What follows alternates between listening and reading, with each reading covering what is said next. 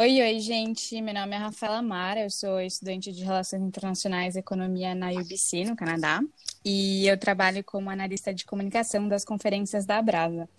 Hoje eu estou aqui com a Fê e o Pedro Rossi, que trabalham comigo na organização, para a gente falar um pouco sobre o nosso processo de estudar fora no Brasil, incluindo todos os perrengues, clichês que a gente viveu, enfim, um papo mais sem filtro desse processo de transição aí.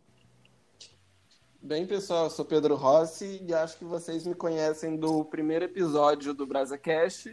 Se vocês não sabem quem eu sou, vão lá escutar o nosso primeiro episódio com os nossos dois presidentes. Bom, oi, gente, eu sou a Fê. Eu ainda não participei do BrasaCast, esse é o meu primeiro episódio. É, eu estudo Psicologia e História em Atlanta e eu faço parte do time de membership da Brasa. Então, vamos voltar agora para onde tudo começou, para quando a ideia de estudar fora começou a crescer dentro da gente.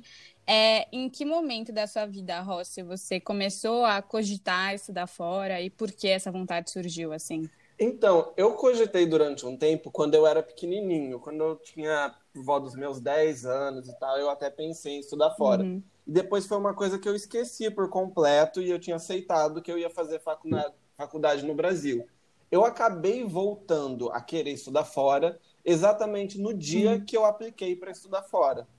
Porque eu fui estudar Relações Internacionais em Coimbra, e já que o processo é muito fácil para aplicar em Coimbra, são poucos documentos, você aplica usando a nota do Enem, que é uma nota que eu já tinha utilizado, já tinha é, feito a prova, já que todo estudante de ensino médio brasileiro praticamente faz. É, quando eu vi a oportunidade no Facebook, apareceu para mim no Facebook, eu decidi aplicar, fui aprovado, acabei indo para Portugal com um combinado com os meus pais de que se eu não gostasse, eu ficava só um semestre e voltava para o Brasil. E no final das contas, já fazem dois anos que eu estou formado. Amém.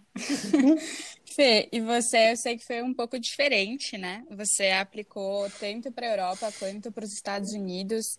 Fala pra gente como que foi isso, por que tipo, você começou a pensar e por que se decidiu, né, aplicar para os dois continentes. Então, eu estudei minha vida toda na mesma escola, então eu sabia que eu queria ter uma experiência bem diferente na faculdade, por curiosidade mesmo. E eu não sabia para onde eu queria ir, eu só sabia que eu queria tipo, uma coisa que não fosse São Paulo, né? Que eu ainda estudei. Então eu apliquei para todos os cantos que você pode imaginar, assim, tipo Europa, é, para Inglaterra, acho que eu apliquei até para Escócia, juro. E para os Estados Unidos, eu acabei nos Estados Unidos, eu estudo em Atlanta hoje, e eu acabei escolhendo ir para os Estados Unidos porque eles dão muito mais opção, tipo, de você experimentar várias coisas antes de decidir o que você quer estudar de fato. Super bacana isso mesmo. Mas, enfim, falando agora de já estar de fato estudando fora, quais são as maiores mudanças de hábito que vocês perceberam no seu dia a dia por causa das novas responsabilidades que a gente tem, ou a falta né, das responsabilidades, morando sozinhos pela primeira vez? Você quer começar falando um pouquinho sobre sua experiência em Atlanta, Fê? Claro. Então, eu cresci, né, tipo, a minha infância, adolescência na casa da minha família. Então, era um ambiente muito regrado, assim, tipo, almoço tal hora, jantar tal hora, é isso que vai ter para comer. Enfim, bem rotina, bem regrado, todo mundo fazendo tudo junto. Mas em Atlanta, eu meio comecei a poder escolher, tipo, que horas eu ia comer, o que que eu ia comer é, e ter um controle muito maior, assim, uma flexibilidade muito maior com a minha vida. E eu não esperava que eu ia gostar tanto disso, assim, tipo, de poder mudar os horários. Eu ainda tenho rotina, mas agora é uma rotina 100% conveniente para mim, porque só eu sigo, né? Mas e você? Sim, com certeza. É, eu tenho que concordar muito com a Fer, é, apesar de eu amar perdidamente a minha família, sempre que eu tenho que passar algum período no Brasil, aqui na casa dos meus pais, eu acabo tendo que passar por um processo de readaptação às regras da casa e ao ritmo e à rotina da minha família. Mas com relação a todas as responsabilidades e a liberdade que a gente tem quando a gente vai morar sozinho, primeiro fica parecendo tudo muito legal, né? Porque todas as regras que existiam quando a gente era adolescente, elas somem. Só que ao mesmo tempo, todas as facilidades de ter cama, comida e roupa lavada também somem. Toda a nossa organização da casa, é, toda a organização da nossa rotina fica nos nossos ombros, é nossa responsabilidade. E o que eu acho engraçado é que muita coisa que quando a gente é adolescente, mora com os nossos pais, a gente acha que é besteira, encheção de saco, começa a fazer muito sentido. Eu brinco que hoje, morando sozinho, eu já levo minha própria blusa com medo de passar frio, de tantas vezes que eu já passei frio. Sim, com certeza. É, eu percebi o quantas pequenas responsabilidades a gente tem no nosso dia que a gente não se dava conta, né? Sem a ajuda dos nossos pais. Tipo, eu demorei bastante para conseguir lidar com tudo. Eu lembro que teve uma época que eu demorava super para responder os meus amigos do Brasil pro WhatsApp, porque eu realmente não estava dando conta das minhas responsabilidades no começo. Mas, enfim, é de fato um período de adaptação aí. E acho que todas essas responsabilidades que a gente falou agora tem super a ver com como a gente maneja nosso tempo, né? É, o nosso ritmo, a nossa rotina. É, e acho que é uma coisa que todo mundo sofre, sendo estudante fora ou dentro do Brasil. É, a gente ainda está tentando conciliar as nossas responsabilidades novas, né? Tipo, as exigências acadêmicas, o nosso crescimento profissional, pessoal, enfim. E aí eu queria saber, Rossi, se você tem alguma dica aí para quem está ouvindo é, sobre como fazer essa manutenção do nosso tempo, se como que foi essa adaptação para você morando sozinho. É, então, eu sempre fui até que bem organizado com as minhas coisas, com os meus estudos principalmente. Mas quando a gente vai para a faculdade, acaba tendo um aumento no volume de trabalhos, textos e livros para ler, que acaba exigindo um trabalho de priorizar as coisas que são mais, mais importantes. É, o que eu diria é o seguinte: eu sempre foquei primeiro nos estudos e depois eu ia, com o tempo, adaptando o meu estilo de vida para poder encaixar todas as outras atividades extras. Então, atividades sociais, é, academia, qualquer tipo de outro curso que eu quisesse fazer. Eu diria que uma coisa muito importante para mim foi adaptar para poder encaixar as minhas é, atividades sociais com os nossos amigos, com os meus amigos. Porque acho que vocês vão concordar comigo que quando a gente está morando fora da casa dos pais, e principalmente tão distante assim que a gente não pode simplesmente pegar um ônibus e visitar papai e mamãe, é, acaba que os nossos amigos são a nossa família. Então, Sim. qualquer problema, qualquer momento ruim, é neles que a gente vai se apoiar.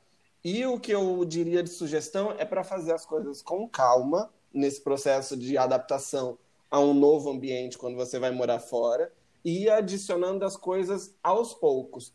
Quando você percebe que você já está conseguindo administrar todas as suas responsabilidades da faculdade, aí você pensa em adicionar um curso de línguas, adicionar um curso, uma academia, qualquer coisa que seja. E vai sempre ponderando com as atividades sociais que são tão importantes para a nossa saúde mental. É, eu compartilho 100%, acho, da sua experiência. No começo, eu estava super focada em viver o sonho de, de fato, estar estudando num campus fora do país, numa cidade nova, sozinha. Então, tipo, eu não me envolvi em extracurriculares. É, enfim, meu engajamento no mundo profissional era zero. Eu estava focada social, na minha adaptação, nas minhas responsabilidades diárias, etc. E acho super importante esse tempo para você conhecer o seu próprio ritmo, né?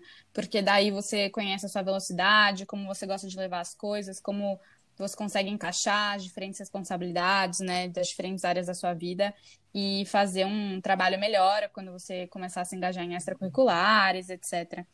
Enfim, foi bem isso para mim também. É, agora se você quiser se tiver alguma dica aí para compartilhar para a gente também. Então, gente, a minha experiência foi um pouco diferente da de vocês, porque, tipo, eu não sou uma pessoa organizada, assim, nunca fui, e tive que virar. Depois de passar o primeiro semestre, tipo, eu resolvi me envolver em tudo possível, assim, então eu fiquei muito sobrecarregada. E chegou no fim do primeiro semestre, eu tive que fazer quase que uma análise fria da minha vida, assim, tipo, quais são as minhas prioridades e eu fiz lista de prioridade de tudo, tipo, inclusive amigo, assim, que é uma coisa horrível de falar, mas é verdade, eu fiz. E me ajudou a me organizar e, e pensar no que, que vale a pena eu envolver, eu investir o meu tempo. Eu adoro listas, mas acho que nunca seria capaz de fazer uma lista dos meus amigos. Enfim.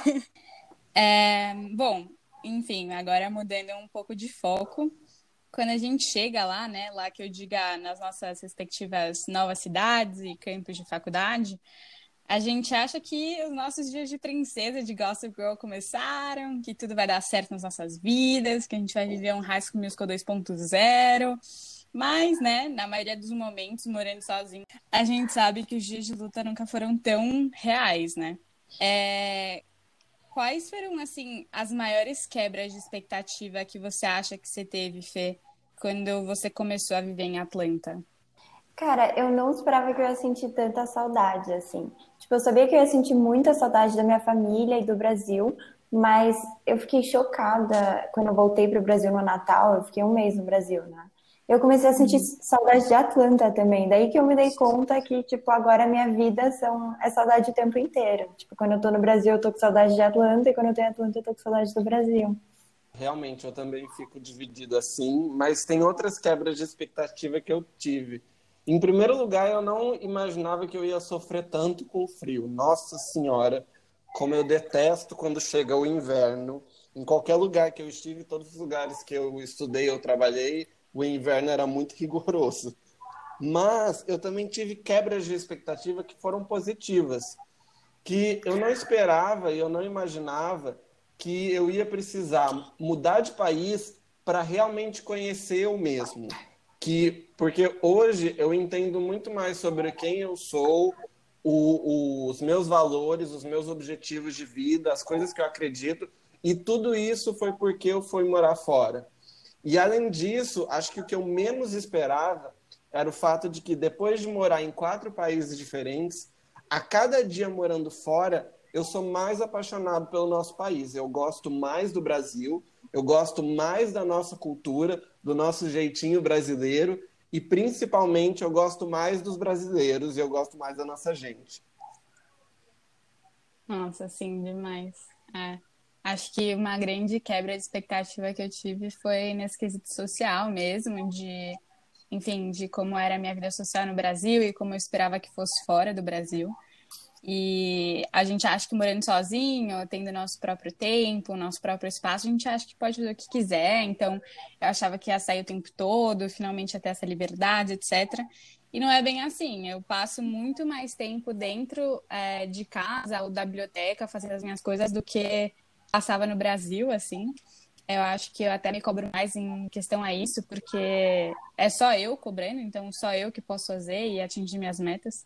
Então, eu acabo saindo menos até, né? A gente acha que toda sexta-feira, sábado, domingo, quinta, o que for, a gente vai estar tá lá no bar bebendo, mas enfim, não é bem assim, infelizmente. Ou felizmente, né? Não sei, depende do seu ponto de vista.